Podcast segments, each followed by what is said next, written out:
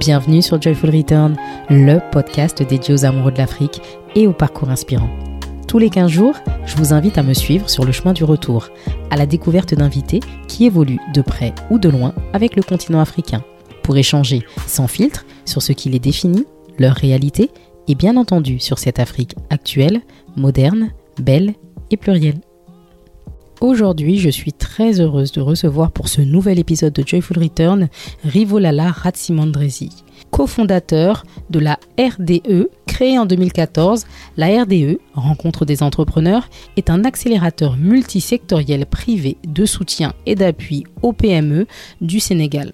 Leur mission, accompagner les entreprises pour les aider à réaliser leurs objectifs de croissance tout en leur proposant différents services. Bonjour Rivo. Bonjour Laurence, comment tu vas?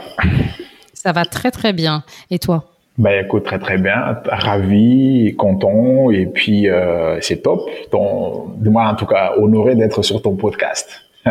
bon, ben écoute, merci à toi d'avoir accepté l'invitation parce que euh, je sais que tu es très occupé puisque comme je le disais en introduction, tu accompagnes euh, des entreprises sénégalaises, donc il y, a de quoi faire et tu as du travail. Hein je confirme quand même, ouais. C'est vrai que là, il y a pas mal de boulot, mais bon, je suis pas plus occupé que toi, Laurence. Hein. Toi aussi, tu es une dame ah. très occupée.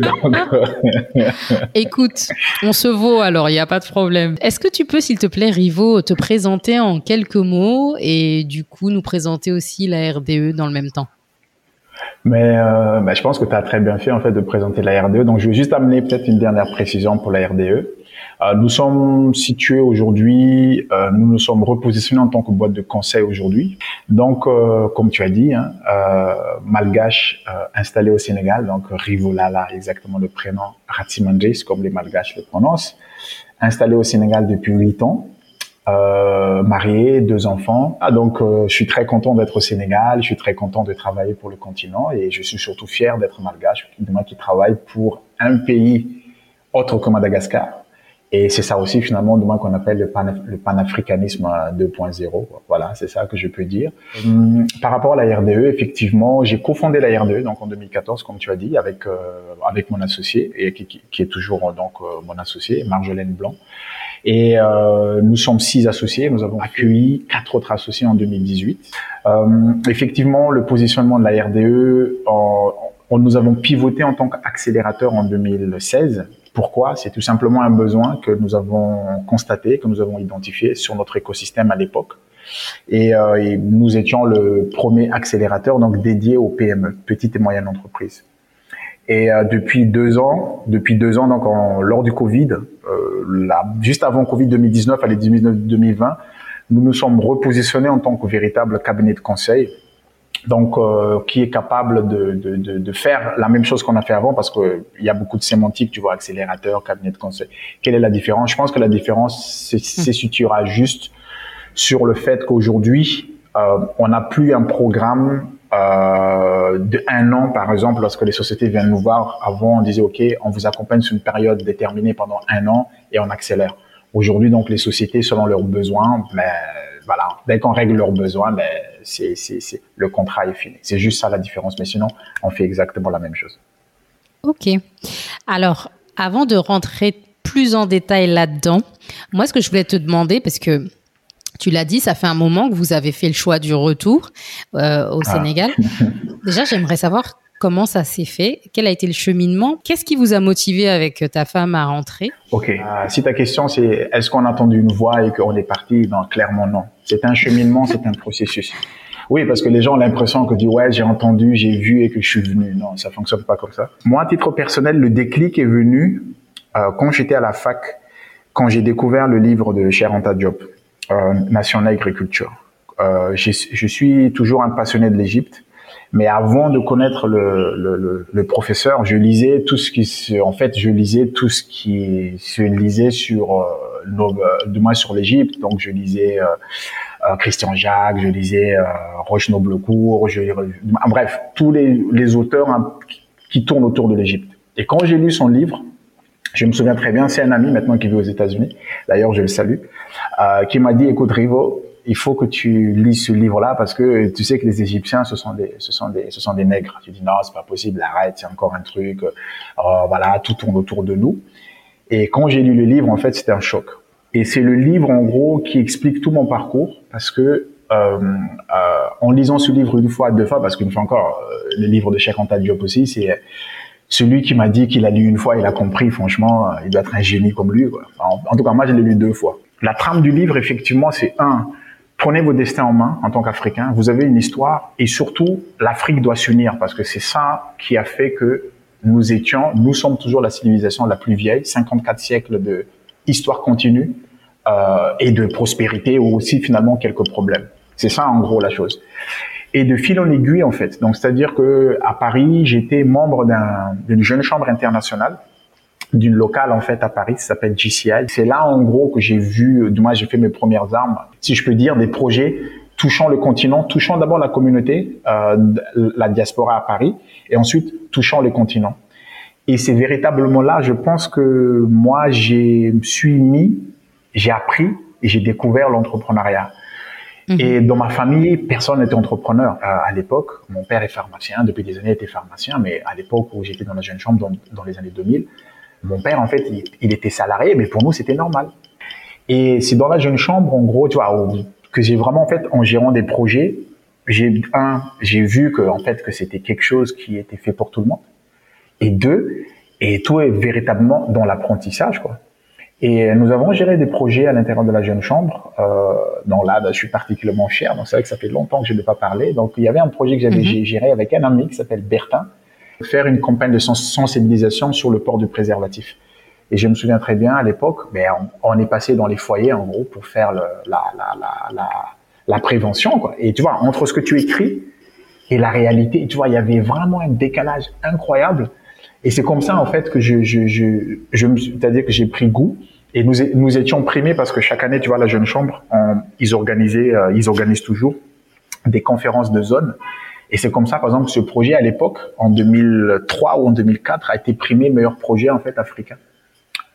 Et j'ai dit tiens, intéressant. Euh, donc ça veut dire qu'il y a, y a quelque chose à gratter.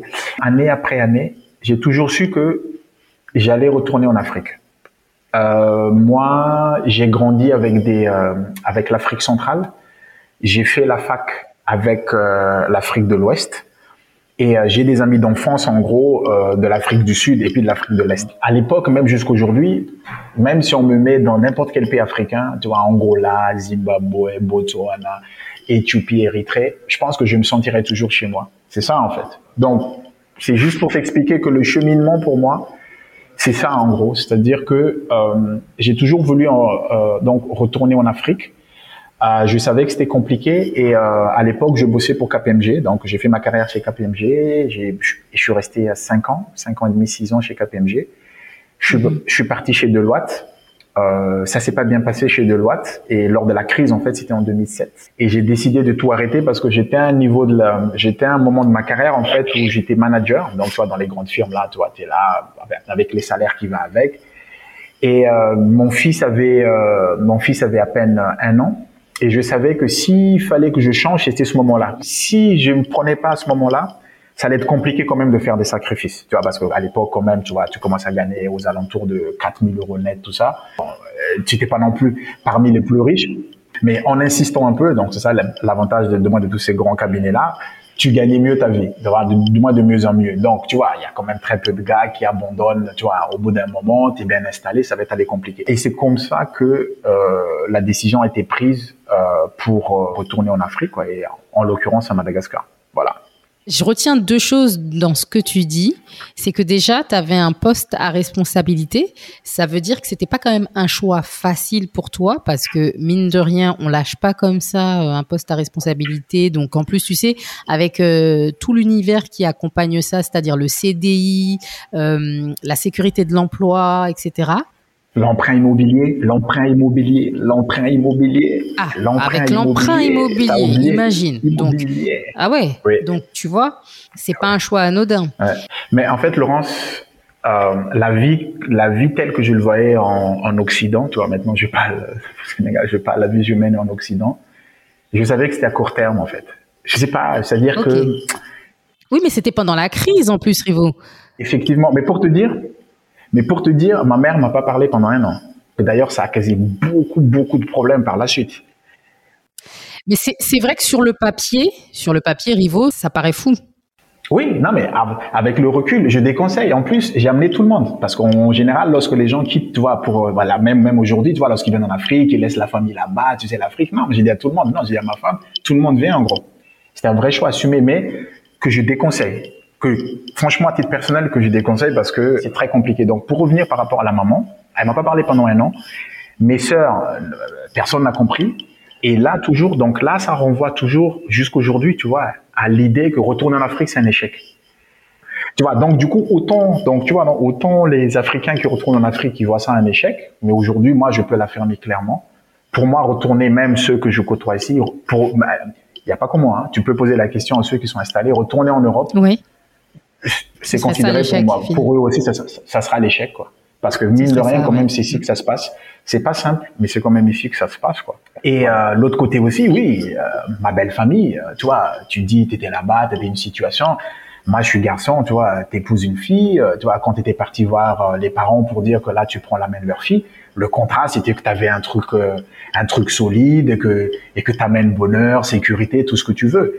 Et là, quand tu leur dis que oui, que voilà quoi, que que là tu rentres, tu rentres tu rentres dans un pays que eux ils connaissaient pas nécessairement, euh, la, la, famille se pose demain, ce côté de la famille aussi, demain se pose la question. Ouais, c'est vrai que ça fait ça fait une charge quand même pour toi parce que du coup, euh, si ça se passe mal, c'est toi. Alors exactement. Et quand je suis arrivé à Madagascar, je me, je me souviendrai toujours. Toute la famille m'en a, dissuadé. Ça, clairement, tu vois, je te dis, c'est waouh, c'était très très complexe. Toute la famille m'en a dissuadé. Qu'est-ce que tu fais, machin là? À Madagascar, j'avais juste une seule tante. En fait, elle m'a dit, fiston, bienvenue chez toi. C'est la seule. Tout le reste, et toi, c'est ça la poisse aussi peut-être, quoi. Ils tellement voulu. Tout le reste, c'était mode, ouais, qu'est-ce que tu fais là? Pourquoi t'es venu ici? C'est à rien. Pourquoi t'es là? Tout ça. Bah, et puis, je vais te dire dans quel business, en plus, je me suis mis. Donc, je me suis mis dans le business de la restauration. C'est-à-dire que je, je montais un projet de, s'appelle Malandi un, un fast-food au concept malgache. Non, parce que tu vois, moi j'aime bien manger et comme moi je partais, je revenais en vacances à, à Madagascar. Euh, tu vois, remanger la même chose que tu vois en France, euh, tu vois, les hamburgers, les frites, tu vois, c'était pas intéressant. Mais comme j'ai un ventre assez fragile, tu vois, comme en Europe, tu vois, le ventre est assez stérilisé, donc chaque microbe dès que ça touche, c'est pour, problème de ventre. Et je dis tiens, comme on a une richesse culinaire quand même assez incroyable, tu vois, avec nos métissages, tu vois, indien, chinois, euh, malgache, africain, etc. et tout. Je me dis tiens, pourquoi ne pas renouveler euh, euh, notre notre tradition en gros et ramener le marketing du qui va avec. Et en plus, sur le business de la nourriture, à Madagascar, c'est c'est c'est assez complexe parce que si tu veux, la nourriture, ceux qui font de la restauration à l'époque, on, appelle ça moufgas, pfartre moufgas en malgache. Pfartre moufgas, c'est-à-dire le vendeur de moufgas. Moufgas, ce sont les beignets locaux chez nous.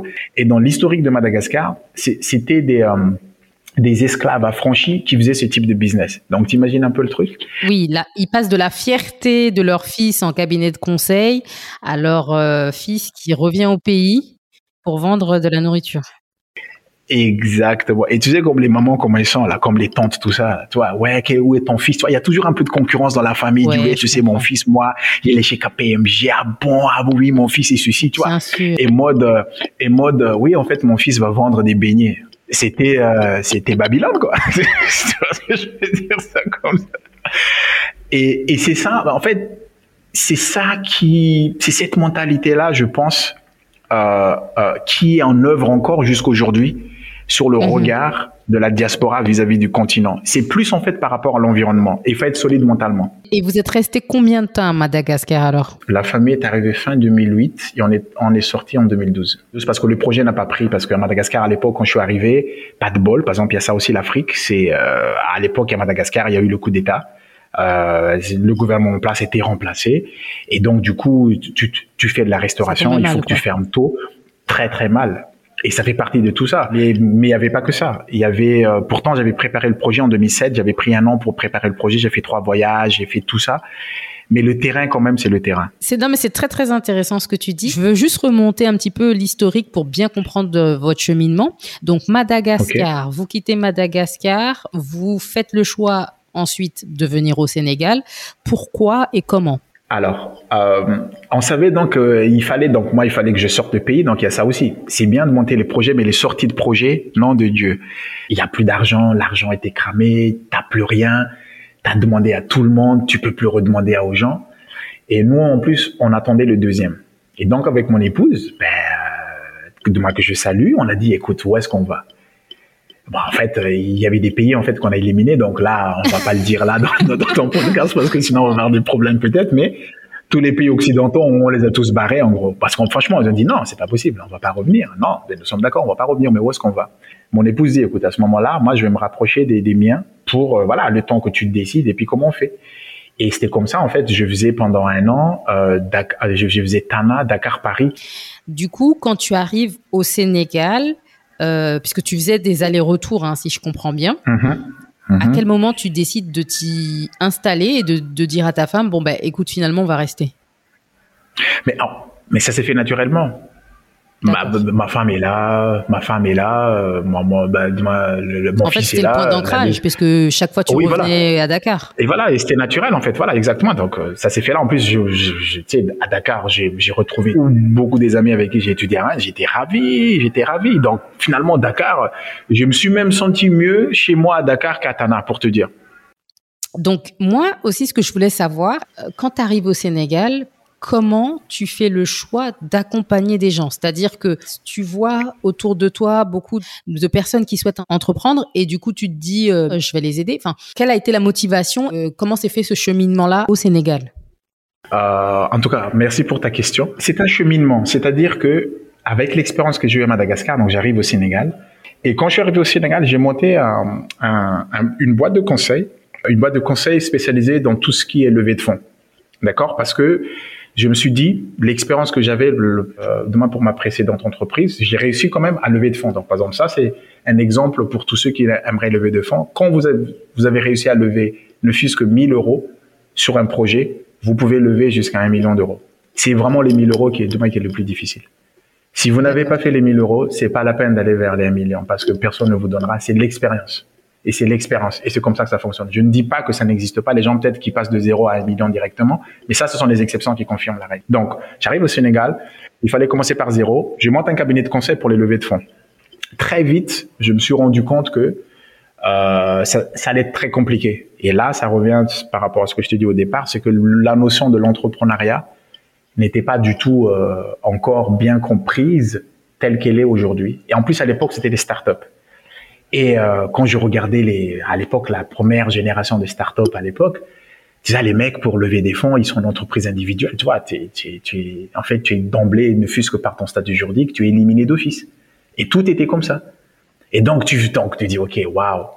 Et euh, de dire ok, bon, j'ai cette activité là et j'ai compris aussi à Madagascar lorsque lorsque je montais mon activité à Madagascar, en Europe, peut-être moins aux États-Unis, mais en Europe, quand tu fais quelque chose, tu es mono, en fait, tu es mono job. Tu vois, par exemple, tu es consultant chez KPMG, mais tu ne fais que ça, en fait. Ça te vient même pas l'esprit de dire que, en, tout cas, dans les années 2000, hein, que tu auras un autre job à côté. Et à Madagascar, donc quand les gars me voyaient avec le projet, je luttais, tu vois, je, galérais un peu. Les gens me demandent chaque fois, mais Rio, t'as pas autre chose à côté? Mais je ne comprenais pas, quoi. Mais je dis, mais à quel moment je vais avoir le temps d'avoir quelque chose à côté? Même celui-là, j'arrive pas. Mais l'Afrique, quand même, a sa réalité. C'est-à-dire que l'Afrique, la notion de risque telle qui est enseignée dans les cours de finance, en fait, il faut pas mettre les œufs dans le même panier. Et là, il applique super bien. C'est-à-dire que tout le monde a un deuxième ou un troisième quelque chose. Et moi, j'étais le seul, en fait, à ne pas avoir un deuxième chose. Et donc, ayant, ayant pris cette expérience-là, donc j'ai monté cette boîte-là, j'ai dit, tiens, Rivo, ça, ça va être compliqué. Je me suis lancé dans l'agriculture avec un avec un avec un jeune euh, avec un jeune sénégalais aujourd'hui qui travaille avec nous. Euh, lui, je peux le citer, qui s'appelle Lamine Lamine Fall, un jeune très brillant. Et lui, il a décidé. C'est pour ça que j'ai décidé de bosser avec lui. Il a fait le chemin en inverse. Il était en Italie. Il dit j'en ai marre de galérer. Je retourne chez moi et je tente ma chance chez moi. Et c'est comme ça qu'on s'était rencontrés. Et euh, on s'est lancé tous les deux dans, dans l'agriculture, mais ça, c'est on peut même faire un podcast entier sur cette histoire d'agriculture. Donc, on a loué un hectare de terrain. C'était un de mes associés euh, euh, qui nous a donné le filon, qui nous a introduit un peu dedans. Donc, à l'époque, au Sénégal, c'était les poivrons et les piments. Les gens devenaient millionnaires euh, en francs CFA. Hein. Donc là, pour tes auditeurs, ceux qui écoutent peut-être en euros, euh, sur les piments, parce qu'à l'époque, les piments pouvaient aller jusqu'à 6000 francs les kilos. Euh, euh, euh, lorsque c'est l'hivernage. Donc au Sénégal, l'hivernage c'est qu'on la saison des pluies, donc le, les gens ne cultivent plus et donc du coup les, les spéculations coûtent très très très cher. Donc on s'est lancé, donc on a loué un hectare de terrain et et du coup, pendant un an, on a fait ça. Et en même temps, en fait, je développais le, le, le, le, conseil. Donc, après, il y a quelques petites missions, il y a quelques, et puis il y a quelques petites missions à gauche, à droite. Et là, juste, je vais finir sur cette partie-là pour arriver à la RDE. Et c'est comme ça, en gros, que j'ai connu ma, ma, ma cofondatrice, euh, Marjolaine, parce qu'elle aussi, à l'époque, elle avait elle avait son cabinet de conseil. Et la spécificité du marché du Sénégal, c'est que c'est un marché essentiellement B2B. Contrairement à Madagascar, par exemple. Madagascar, 95% du business est du B2C. C'est-à-dire que les gens vont tous, en fait, aux consommateurs. Mais au Sénégal, bizarrement, c'est un marché B2B. Et donc, le marché même, la spécificité du marché B2B, c'est lent. Et c'est comme ça que la rencontre des entrepreneurs est née parce qu'on est avec Marjolaine, on s'était dit pourquoi ne pas organiser quelque chose de commun pour qu'on puisse appeler les entreprises euh, euh, euh, assister à une réunion ou je vois un, un, petit déjeuner à l'époque. Et nous on pitch les opportunités qu'on offre et les opportunités qu'on recherche. Et chacun en fait puisse faire ça. Et c'est comme ça en fait que la rencontre des entrepreneurs est née. D'où le nom en fait la rencontre des entrepreneurs. Voilà donc ça a commencé comme ça, l'envie de mettre en relation les entrepreneurs entre eux, créer un réseau. Et donc vous partez de ça et ensuite, euh, comment vous commencez à accompagner les premiers entrepreneurs? De 2014 à 2016 quand même, on a cherché le modèle. Tu vois, on a fait, on a fait des mises en relation, ça, marchait, ça marchait pas, qu'est-ce que, mais le besoin était là. Lorsqu'on voulait pivoter maintenant, donc en 2016, je me souviens, je suis allé voir ma, ma cofondatrice, je lui ai dit, écoute, il faut qu'on pivote. Sur la chaîne, quand on regarde bien, tout ce qui est early stage, donc en gros, tous les jeunes qui veulent se créer, du qui veulent créer, parce que nous, on a, qu'on a vu, on a expérimenté, ils n'auront pas d'argent. C'est pas viable, à, de moins sur le long terme, quoi. C'est-à-dire qu'ils peuvent pas payer le service de moins qu'on leur proposait, même le fusque pour faire quelque chose, parce que au fur et à mesure, durant les deux années où on a cherché notre modèle, on a vu que le fait de mettre en relation, c'est quelque chose qu'on pouvait euh, monétiser, que c'est quelque chose en fait qui a une valeur. Parce que si on faisait pas la mise en relation, le business demain ne se faisait pas. Pour moi, c'était accélérateur parce que il fallait qu'on aille chercher des boîtes qui existent déjà et que il faut qu'on leur propose en gros. Ce sont des, moi je les considérais comme les maisons délabrées et que nous on vient, on refait toute la maison, mais on refait pas la fondation. Vous êtes allé chercher des structures qui existaient déjà et non pas des. Euh, tout à l'heure, tu as parlé de early stage, non pas des euh, personnes qui sont dans un projet de création. Exactement, exactement. Parce que essentiellement pour le business model, parce que ce que j'ai appris du business, Laurence, c'est qu'un business doit faire de l'argent. Point. Et donc, voilà, tu fais de l'argent avec ceux qui ont de l'argent. Tu peux pas faire de l'argent avec ceux qui n'ont pas d'argent. Il y a encore une confusion entre association et entrepreneuriat. C'est ce que je dis aux jeunes. Qu'est-ce que vous voulez faire? Les deux sont bien. Ça dépend de votre mission, ça dépend de qu'est-ce que vous voulez faire. C'est-à-dire que si vous dites que vous voulez gagner de l'argent, mais il faut, il faut dealer avec ceux qui ont de l'argent. Si vous dites que vous faites un projet euh, caritatif, qui est très bien aussi, mais dealer avec des projets caritatifs, avec des gens, peut-être des, personnes qui n'ont pas d'argent. Mais vous pouvez pas dire que vous voulez faire de l'argent avec des personnes qui n'ont pas d'argent. C'est ça. Alors, est-ce que ça veut dire, Rivo, que si tu n'as pas d'argent pour commencer ton projet, enfin, faut oublier? Je confirme. C'est pas les histoires du oui, j'ai rien, je vais démarrer. Oubliez ça, mes amis. Sincèrement, quand vous n'avez pas d'argent. C'est-à-dire quand vous allez monter un projet. J'ai dit, OK, Laurence, j'ai un projet, tu sais, euh, j'aimerais qu'on fasse un, un on monte un, un, business de location de véhicules. J'ai zéro franc. Tu dis, mais oui, mais comment ça, tu, tu as zéro franc? Mais c'est quoi le truc? Et toi, Laurence, toi, tu dis, OK, toi, tu es prêt à investir, en fait. Tu dis, OK, moi, je suis prêt à mettre euh, de l'argent sur ce projet-là. Mais moi, je dis, j'ai rien. Est-ce que l'exemple là que je te donne là, est-ce que toi, tu continues le projet ou pas? Non. Ah, voilà, tu vois. Et c'est ça la chose. C'est pas possible. C'est pas possible. Tu peux pas convaincre des gars. Tu dis, OK, si tu as 100, tu dis à la personne, j'ai 100. La personne dit, OK, moi, je peux t'ajouter 100. Donc, ça fait 200. Donc, le truc avance. Mais tu peux pas juste dire, oui, j'ai une belle idée, que j'ai rien et que je fais ça.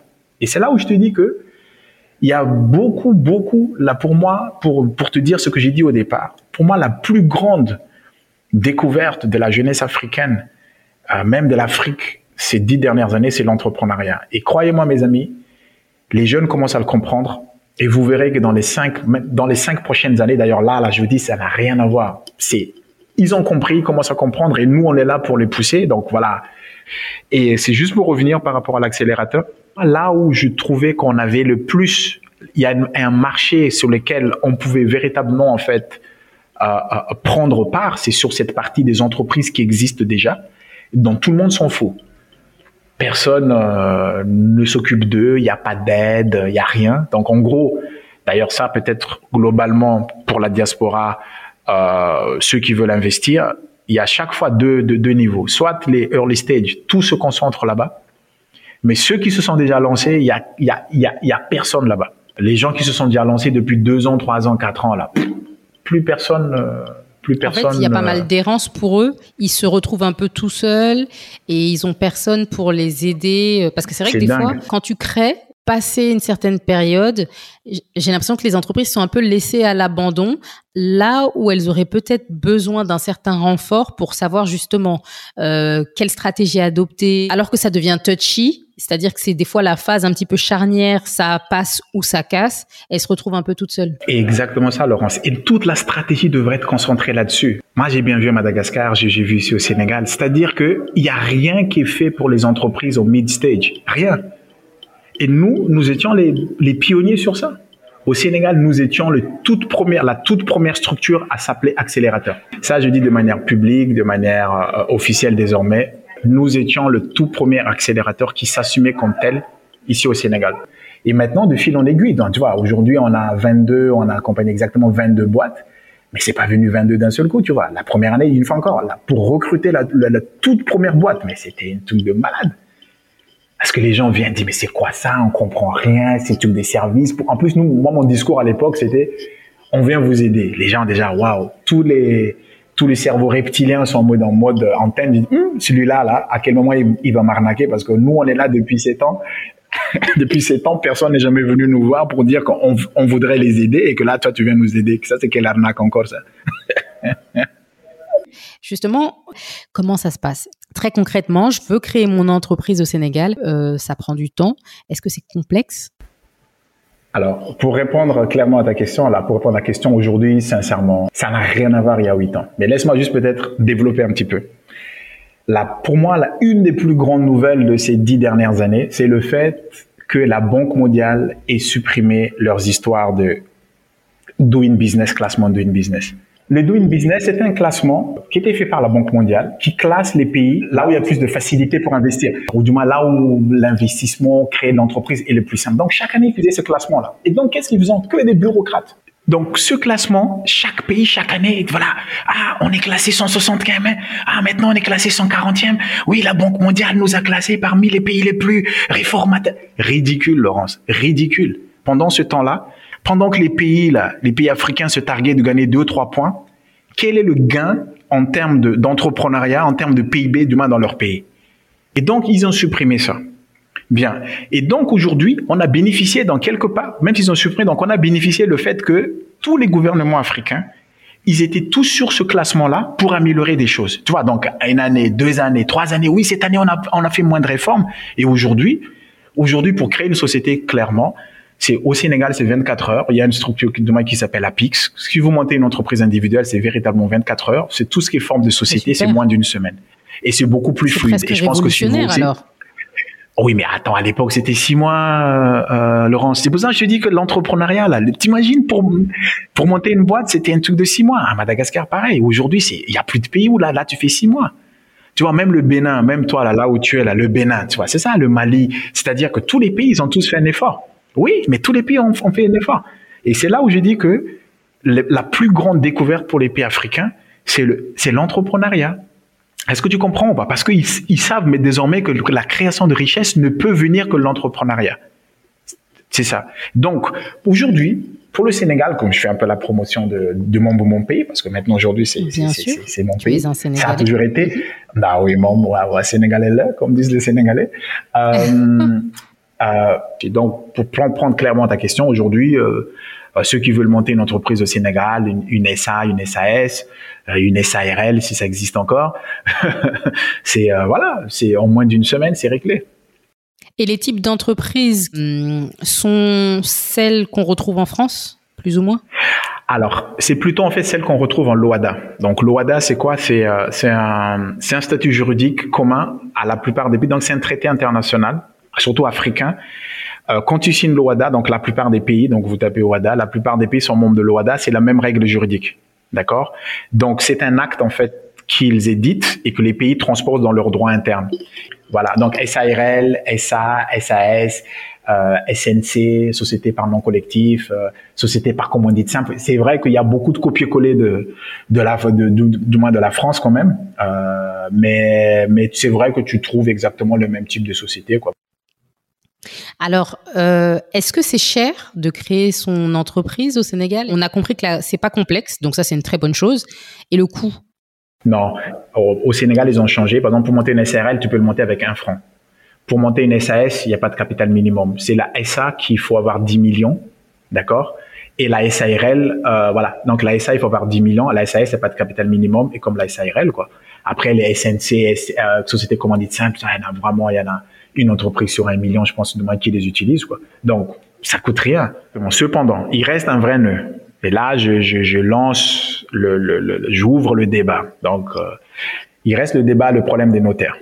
Je pense que c'est le dernier verrou qu'il faudrait qu'on enlève parce qu'ils n'apportent aucune valeur ajoutée et c'est eux qui créent beaucoup de problèmes pour les histoires de création de sociétés. Pour tout montage de société dans tous les pays africains, tu dois obligé de passer par les notaires et c'est ça qui coûte le plus cher. C'est-à-dire que les notaires euh, te prennent, comme je leur ai dit, ils prennent en moyenne 20% du capital, tu vois. C'est-à-dire que tu amènes avec un truc à 2 millions, ils te prennent 300 000 avant même, je dis, mais attendez, mais avant même qu'on fasse le premier franc, ils n'amènent aucune valeur ajoutée, strictement aucune valeur ajoutée dans la cré... dans le processus de création. Ça, ça alourdit juste les choses. Si les gens veulent prendre des conseils, il y a les statuts standards. On peut prendre les statuts standards et le truc est bon.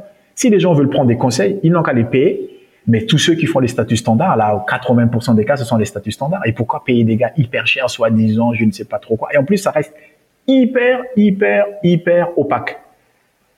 Et, et là, c'est pas uniquement au Sénégal. Dans tous les pays, chez vous au Bénin, pareil, au Mali, au Burkina, au Niger, euh, voilà. C'est-à-dire que, voilà, demain, en Côte d'Ivoire, les histoires de notaires dans le processus de création de société, ça, il faut qu'on nous laisse ça. Ah, je veux pas faire que des amis hein, à, l'issue de ce Non, mais c'est important de dire la vérité. C'est important de dire la vérité et ton expérience est là pour témoigner de de, bah, de la réalité du terrain. C'est ce qui est aussi intéressant. Euh, tout à l'heure, on en parlait. Selon toi, est-ce que justement il y a un minimum d'investissement à avoir pour pouvoir démarrer euh, une entreprise au Sénégal ou euh, pas forcément? Alors, comme je disais tout à l'heure, il faut avoir une mise de départ. Et pour pour répondre à ta question, tout dépend de ton secteur. Laurence. Quelqu'un aujourd'hui qui veut monter une usine et quelqu'un qui va faire du conseil. Tu dis tiens, euh, il fait du, il rédige des stratégies. C'est pas du tout la même chose.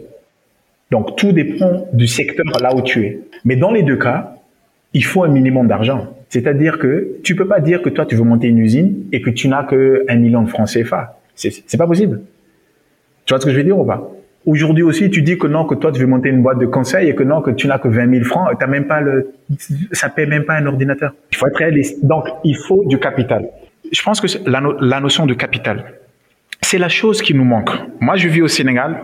À Madagascar, nous avons une grosse communauté euh, euh, indo-pakistanaise. C'est ça, en gros, les personnes qui contrôlent notre économie à Madagascar. En Afrique de l'Ouest, c'est la communauté syro-libanaise. libanaise. L'avantage de ces, de, de ces communautés qui ont entrepris très tôt, c'est qu'ils ont le capital disponible, Laurence, ce que nous, nous n'avons pas. Regarde bien, quand on a fini nos études, qu'est-ce que les parents nous disent? Allez travailler. Pourquoi il faut aller travailler? Parce qu'il n'y a pas de capital. C'est-à-dire que, tu vois, le capital met du temps à s'accumuler. Et donc, il faut bien démarrer quelque part. Par exemple, moi, moi, je le fais pas plus pour moi, tu vois. Moi, je le fais pour mes enfants. Je sais que si mon fils, par la suite, à l'issue de ses études, il veut entamer un projet, je vais juste lui garantir que tu auras le capital qu'il faut, fiston, pour monter ton projet. Parce que c'est ça, en fait. Parce que quand, finalement, parce que quand j'ai analysé ma, ma, ma, dispute avec ma maman, c'était ça. Je pense qu'elle, son angoisse, c'est que, mais comment il va faire? Le capital, moi, j'ai tout mis mon argent là-bas, toute mon épargne là-bas, donc il y a rien en fait. Et donc, il va faire encore un truc, il va me demander de l'argent, je sais pas comment je vais faire. Tu vois, donc il y a beaucoup d'angoisse sur ça. Mais quand tu as un capital disponible pour faire le projet, mais les gens, en fait, ils font des projets, Laurence. Alors oui, Justement, est-ce que tu as des conseils pratiques pour euh, un local ou quelqu'un ou un membre issu de la diaspora ou un ripat ou un expat, enfin on l'appelle comme on veut, pour quelqu'un qui souhaite en tout cas investir au Sénégal? C'est-à-dire que euh, déjà le premier conseil que je peux donner à tous ceux qui veulent monter des projets en Afrique, vous devez passer du temps en Afrique vous devez passer du temps en Afrique. C'est-à-dire que les histoires d'études de marché, ça ne marche pas. Le fait de passer deux jours, euh, une semaine, quinze jours, ça ne marche pas. Vous devez passer du temps en Afrique. Ne pas juste venir pour les vacances euh, et penser qu'on a, on a tout compris euh, du système et de comment ça fonctionnait. Ouais. Mm. Exactement, Laurence. Et même passer un mois, je pense pas que ils, pourront capter. C'est ce qu'ils doivent capter parce qu'il y a vraiment en fait une habitude. C'est ce que j'ai l'habitude de dire. Ça a l'air d'être dingue. Hein. Aujourd'hui, on prend quelqu'un. Donc là, je vis au Sénégal quelqu'un, par exemple, qui habite à Thiès.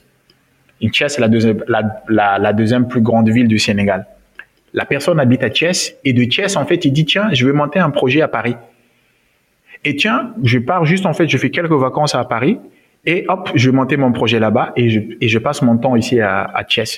Tu vois, mais c'est un très bon exemple. tu vois, tout le monde bug en fait. Exactement, mais tout le monde bug en fait. Tout le monde dit non, mais c'est pas possible. J'ai vu des jeunes qui sont venus ici, on, me les présente, ils disent non, on a un projet, on va faire ça, mais on va piloter à distance. Je dis écoutez. Et surtout ton, si je puis me permettre, ton exemple, il est valable pour n'importe quel pays en Occident. Tu, tu te dis, euh, c'est comme si tu es à Paris et tu veux monter un business à New York. Enfin, je veux dire, euh, tu as intérêt à être sur place. C'est exactement, c'est exactement ça, Laurent, ce que je, demande, ce que, ce que je voulais dire. Qui fait ça, Laurence?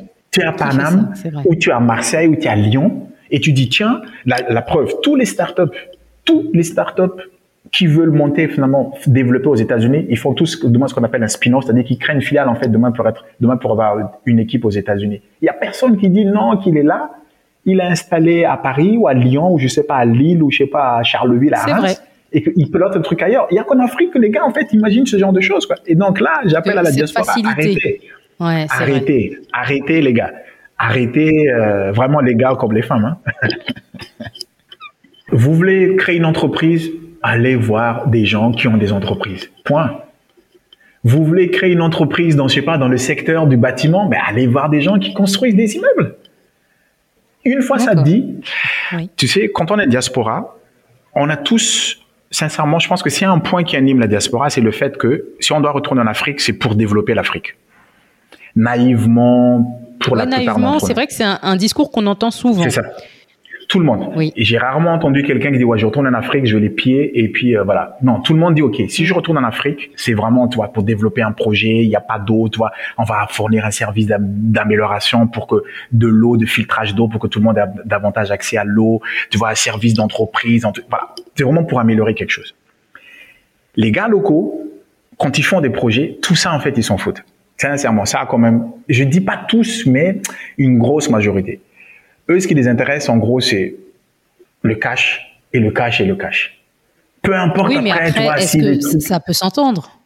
Ça s'entend comme mais, non? Mais c'est-à-dire que, en fait, là où je vais m'exprimer, c'est il y a il y a une il y a un retour en fait de la réalité. Il y a une réalité qui est là si tu veux, en fait, c'est une déception. Il y a beaucoup de déceptions souvent pour la diaspora lorsqu'ils viennent, tu vois, quand ils viennent développer des projets. Et tu vois, par exemple, ils développent des projets, les gars leur demandent de l'argent avant même que le projet ne se fasse. Une fois encore, nous sommes dans le business. Ça, c'est une pratique demain qui se fait partout.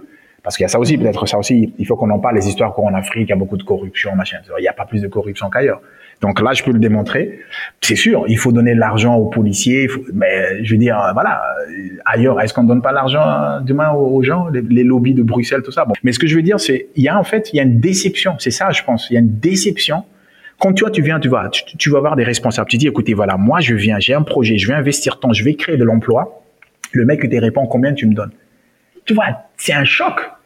Parce que tu dis, à la limite, si le projet marche, si le truc, si le projet marche, si ça arrive, on, crée l'emploi et que vous, vous voulez votre part, tout le monde, en fait, est OK sur ça. Mais ce que nous. En fait, tu veux dire que c'est un frein même pour celui qui crée parce que il sait qu'il doit sortir l'argent avant même d'avoir généré quoi que ce soit? Et c'est ça qui, peut-être je vais utiliser un mot, c'est ça qui dégoûte en fait la diaspora. C'est-à-dire que quand tu viens, tu dis, OK, moi j'ai un projet pour développer euh, le Bénin, là où tu es, là, là où tu es. Et tu dis, OK, moi pour développer le Bénin, moi je vais créer une école performante. Bien, j'ai, je, je, vais mettre 100 millions de francs CFA sur la table. Ça fait quand même 150 000 euros. Je vais créer une école, vraiment espace, tout ça. Maintenant, tu vas aller voir finalement les autorités. Écoutez, j'ai besoin de l'autorisation parce que pour monter une école, j'imagine au Bénin, il faut une autorisation. Et le gars qui te déclare l'autorisation, il dit, écoutez, donc tu expliques le projet, quand même les enfants, voilà, ils vont bien manger, ils auront une cantine, euh, euh, euh les frais de scolarité seront accessibles, les professeurs seront mieux formés. Et le gars, en fait, la, la seule chose qu'il dit, écoutez, bon, tout ça, là, mais moi, vous me donnez combien? Sinon, je sors pas l'autorisation. Ça, c'est une réalité aussi. Et c'est ça la déception des gars. Et c'est vraiment ça la déception en fait. Donc juste pour finir là-dessus, en fait, en fait, mon exemple c'était que je dis qu'il y a un mismatch. Il faut pas qu'on tourne autour du pot. Il y a un mismatch entre, la diaspora et les locaux. Ça c'est une certitude. Moi je l'ai vécu, je le vis et je le vivrai encore et je le vois tous les jours. Il y a un mismatch. Pour juste pour te donner un, euh, je l'ai pas voulu. Mes six associés, nous sommes tous issus de la diaspora. Comme par hasard en fait. Nous avons tous fait l'étranger et nous sommes tous rentrés. Si vous voulez faire un projet en Afrique, il faut venir sur le terrain. Il faut venir. Et nous sommes là pour vous accueillir. C'est ça la bonne nouvelle pour vous, sincèrement. Ça, c'est vraiment la, la, meilleure nouvelle. La meilleure nouvelle pour vous, c'est ça, c'est notre job. Parce que non seulement nous sommes les entrepreneurs, mais nous sommes aussi des investisseurs. Donc, quand vous nous parlez investissement, nous, nous avons mis notre argent chez quelque part. Là. Donc, nous, on sait qu'est-ce que ça fait de fait de mettre l'argent quelque part on dit entreprendre, nous on sait exactement nos contextes, qui, quoi, comment, comment ça fonctionne. Donc, nous, nous essayons justement de faire en sorte que peut-être cette histoire de retourner en Afrique aussi, peut-être ça aussi, Laurent, c'est un autre débat aussi. Je ne fais pas partie de ceux qui, qui, qui prennent le fait que vous devez retourner en Afrique. Moi, je ne fais pas partie de cette ligne-là. Si vous êtes bien là où vous êtes, vous êtes dans le Corrèze, vous êtes dans le Maine-et-Loire, je sais pas, vous êtes dans les Ardennes, je sais pas où, ou en Belgique ou machin. Mais vous êtes bien là où vous êtes. Parce que moi, j'ai tellement vu de projets ici où les gens viennent, c'était la femme ou l'homme qui, ouais, l'Afrique. Et du coup, quand ça partait en cacahuète, les gens perdent beaucoup. Non seulement perdent, c'est-à-dire que le, le, le, foyer en difficulté, euh, euh, euh, frustration, c'est toi qui m'as amené, j'ai laissé là-bas pour toi. Si vous êtes bien là où vous êtes, mais continuez à être bien là où vous êtes. Non, mais tu fais bien de le rappeler. C'est euh, pas un discours qu'on entend souvent. Tu, vois ou pas? Donc, je dis à la diaspora, c'est moi le parcours. Donc là, aujourd'hui, je partage avec vous. Moi, c'est une conviction personnelle. Et donc, du coup, l'Afrique, pour moi, c'est mon continent. Donc, la diaspora, détendez-vous. C'est-à-dire que si vous venez pour entreprendre, vous êtes les bienvenus. Si vous venez pour investir, vous êtes les bienvenus. Si vous venez juste pour les vacances, vous êtes les bienvenus venez détendu et venez ne pas donner de leçons. Franchement, ne venez pas avec de leçons. Prenez-nous tels que nous sommes. Venez juste en paix. Au Sénégal, vraiment, ils ont un terme pour ça, c'est de dire que vraiment les jams, c'est-à-dire que venez en paix, quoi. Mhm. Aujourd'hui, la RDE, c'est le Sénégal uniquement ou est-ce que vous êtes euh, présent dans d'autres pays? Ce qu'on fait pour le Sénégal, on a vocation à le faire pour tous les pays. Vous êtes dans combien de pays, justement? Deux, Sénégal et Bénin. D'accord. Bénin, nous sommes minoritaires dans une société là-bas, donc je fais la, promotion d'une qui fait exactement la même chose que nous on fait, s'appelle Areolis, euh, euh, que nous avons confondé avec ça, avec euh, avec une brillante, une très brillante dame qui s'appelle Nathalie Daouda. et ils font la même chose que nous. Donc pour ceux qui veulent faire d'investir au Bénin, qui veulent entreprendre au Bénin, donc contactez Areolis, contactez Nathalie. D'accord. Selon toi, quelle est la place et le rôle de l'État aujourd'hui dans sa capacité en tout cas à accompagner les entrepreneurs? Arrêtez d'attendre de l'État. Euh, ceux qui sont vibrants de l'État-providence en France, arrêtez d'attendre. Ça, ça n'existe pas. C'est peut-être ça existera dans le futur que nous allons construire ensemble, mais pour le moment, il n'y a pas. Arrêtez d'attendre de qui que ce soit. Et c'est cette mentalité, là encore, j'ai parlé avec une de mes associées là-dessus. On a cette culture de toujours d'attendre surtout notre communauté, attendre. Attendre de quelqu'un qui vient nous sauver. Non, de Dieu, personne ne viendra nous sauver, mes amis. Personne ne viendra nous sauver. Chacun doit prendre son destin. Et quand vous êtes entrepreneur, vous prenez votre destin en main. Quand vous êtes investisseur, vous prenez non seulement votre destin, mais le destin de là où vous avez investi également en main. Parce que ben, tout le monde est lié. Donc, vraiment, euh, euh, euh, n'attendez rien, n'attendez rien. Et quand vous êtes dans cette mentalité-là, vous verrez que les choses soient juste plus simples. Et quand je dis n'attendez rien, mais juste la, même de la famille, vous êtes seul et que vous ne, pouvez compter que sur vous. Nous, modestement au niveau de la RDE, on vous guidera, on vous accompagnera. Ça a le mérite d'être clair. Alors, Rivo, on, s'approche de la fin de l'entretien. Est-ce que tu peux, s'il te plaît, nous rappeler l'actualité de, enfin, à venir de la RDE euh, l'actualité donc de la RDE aujourd'hui, nous avons investi dans deux entreprises, euh, Café Toba Choukran, euh, via notre euh, via une de, un de nos véhicules de financement s'appelle RD Holding, donc Café Toba Choukran et euh, qui a été réalisé il y a un an. Et cette année, nous avons réalisé un deuxième investissement dans un restaurant healthy qui s'appelle Health in a Box, euh, porté par une brillante jeune entrepreneur qui s'appelle Aïssatou Diallo. Mhm. Et le Café Toba Choukran, c'est porté par un brillantissime jeune entrepreneur. Voilà, ça c'est l'avenir. S'appelle Ablaïsen, qui fait vraiment un job incroyable de la même manière que, que euh, au niveau même de la RDE en nous-mêmes, euh, l'équipe s'agrandit. Donc là, normalement, on doit, accueillir euh, un collaborateur et une collaboratrice normalement. Euh, et puis on, on, continue notre travail de, on continue notre travail de conseil. Et, euh, et puis et puis voilà. Avant de conclure, est-ce que tu peux nous indiquer comment faire pour te contacter ou en tout cas contacter la RDE lorsque l'on souhaite être accompagné? Juste une petite précision, Laurence. Euh, nous, notre cœur de métier ici pour le marché local que nous avons, c'est les gens qui existent déjà. Mais pour vous, diaspora, oui. Euh, vous pouvez nous contacter, par exemple, si vous voulez faire une étude de marché, du moins pour tester le marché. On a une approche, on a développé une approche euh, go-to-market, moi, c'est quelques années, qui voilà, qui combine justement ce que vous comprenez en termes d'études de marché et comment il faudrait aborder euh, euh, euh, demain ce marché-ci. Et euh, une de mes associées, justement Marjolaine, est très très très très euh, bonne dans cette demain dans cette partie-là. Donc vous pouvez nous contacter. De, vous, vous faites contact at entrepreneursénégal.com. Vous envoyez un, un, un, email. On essaie d'être euh, d'être très très très réactif. sinon sur les réseaux sociaux, donc on est sur Twitter, on est sur LinkedIn, on est sur Facebook et l'équipe, je pense, est assez réactive.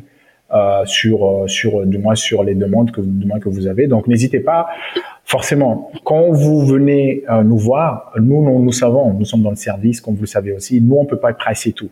Donc nous sur certains projets, on sait que c'est des grands projets, on met les mises en relation, on fait des contacts. Mais nous en tout cas, euh, nous nous pensons que dans ce que nous faisons, il y a de la valeur ajoutée. Et forcément, euh, comme il y a la valeur ajoutée, et nous, nous pensons que nous, nous pouvons euh, envoyer une contrepartie de moins de cette valeur. On va vous envoyer une contrepartie de moins de cette valeur ajoutée. Quoi. Voilà, c'est ça.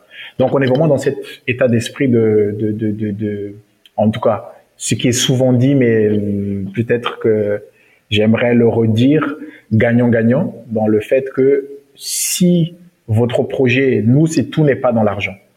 Nous, ça dépend des types de projets que vous avez. Par exemple, si aujourd'hui vous dites, OK, on a un projet vraiment d'installer euh, la fabrication des, euh, des, des, des, euh, je sais pas, une usine qui fabrique des tuyaux pour faire des, pour acheminer le gaz du Sénégal et qu'on a en galère, parce que moi, ce qui m'étonnerait, là, on serait ravis de vous aider parce qu'on sait que c'est un, un projet qui va impacter énormément notre écosystème.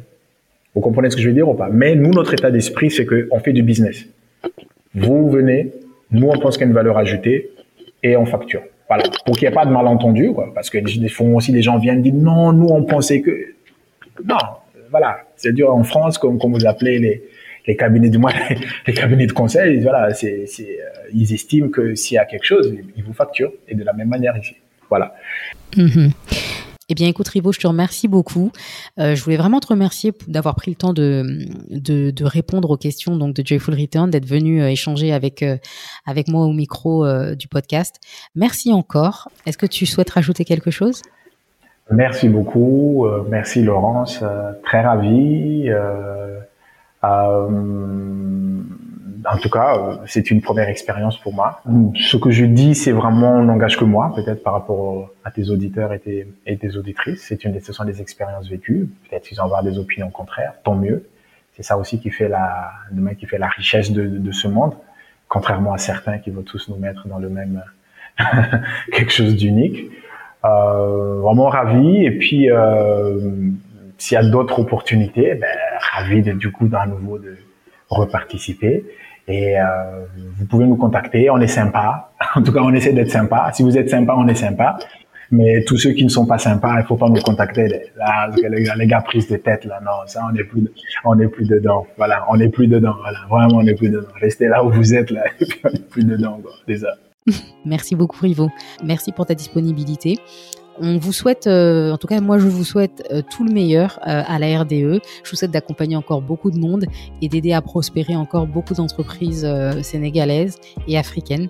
Très bonne continuation à vous et je te dis à très bientôt pour un petit update de la RDE et savoir un petit peu où est-ce que vous en êtes. Merci à toi Laurence. Merci beaucoup et très longue vie aussi à ce podcast. Merci à toi. À très bientôt. À très bientôt. Merci à vous de nous avoir écoutés. Si cet épisode vous a plu, n'hésitez surtout pas à le partager autour de vous et à noter ce podcast en lui attribuant 5 étoiles sur la plateforme de streaming de votre choix. Je vous cache pas que ça m'aidera beaucoup à le faire gagner en visibilité. Pour ne manquer aucun épisode, pensez à vous abonner gratuitement et retrouvez toute l'actualité de Joyful Return sur le compte Instagram du même nom, at Joyful Return. Quant à moi, je vous dis à très bientôt pour un nouvel épisode.